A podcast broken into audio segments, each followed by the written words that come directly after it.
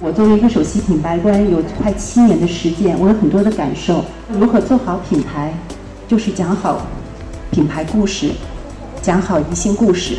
在我们宜兴呢，有一个三 F 的工作原则。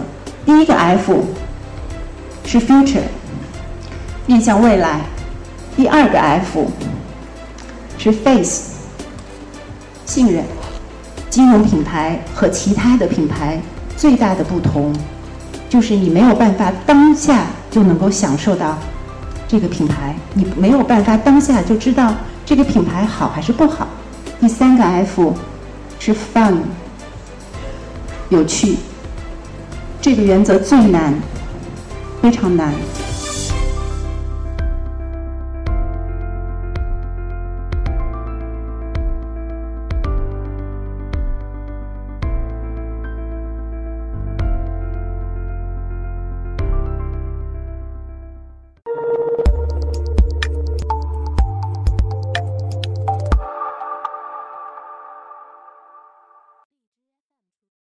各位嘉宾，晚上好。宜兴十二岁了，我陪宜兴走过了六年半。在加入宜兴之前呢，我有十多年的职业外交官的经验，我还有很丰富的近十年的媒体经验。但是呢，我没有任何的金融品牌的经验。我不知道为什么在茫茫人海中，宜兴公司的创始人唐宁先生看上了我。让我来做品牌工作。我一直很想问他这个问题，但是一直没有机会问。我猜，我猜出了一个理由。我觉得我肯定是我的名字取得好。我说的不是我的中文名字，我的中文名字叫海燕，太普通了，那是我爸爸取的。我十一岁的时候给我自己取了一个英文名字，我有一个非常非常。气派的英文名字。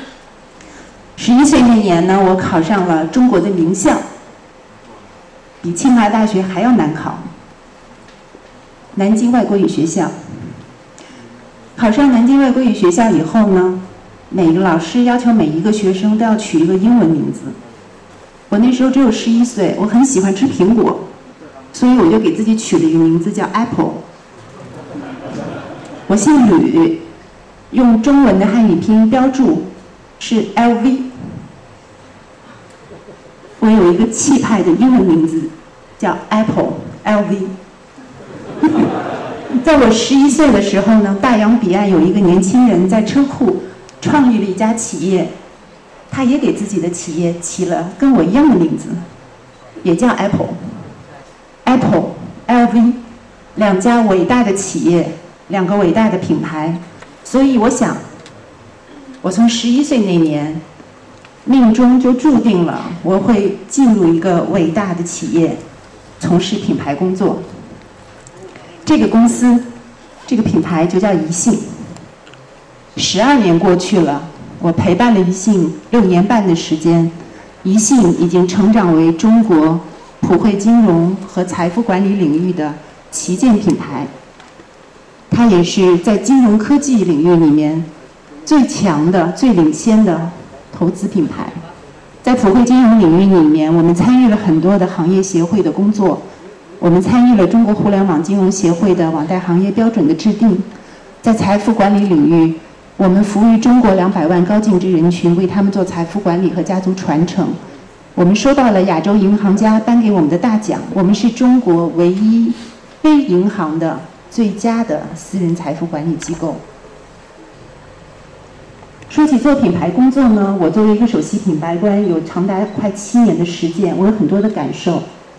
简单来说，如何做好品牌，就是讲好品牌故事，讲好宜兴故事。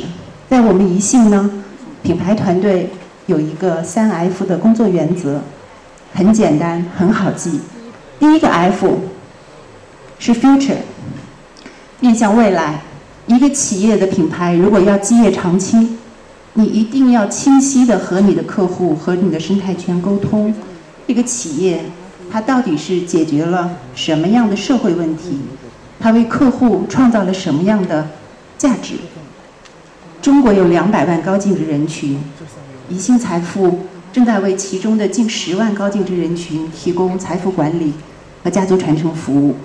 那在我们的业务当中呢，有一支爆品受到所有所有的高净值客户的喜欢，人手好几支。这支爆品呢，就是宜信财富母基金。它有多厉害呢？它在过去的四年当中，一共投中了一百多家上市公司和新三板上市企业。它花了多少钱呢？在二零一七年，它仅仅用整个中国的私募股权行业累计投资总额的千分之六，就捕获了四分之一的独角兽。是不是很厉害？所以它能够成为爆品，高净值客户用这样的母基金的爆品去拥抱新经济，把他们在改革开放四十年当中积累下来的财富，能够支持到中国的新旧动能转换中去，能够把他们辛辛苦苦积累下来的财务、价值观、投资观、人生观，通过这样的一个传承，传给他们的子孙后代。那么这样好的成绩，完全是靠人完成的吗？是也不是。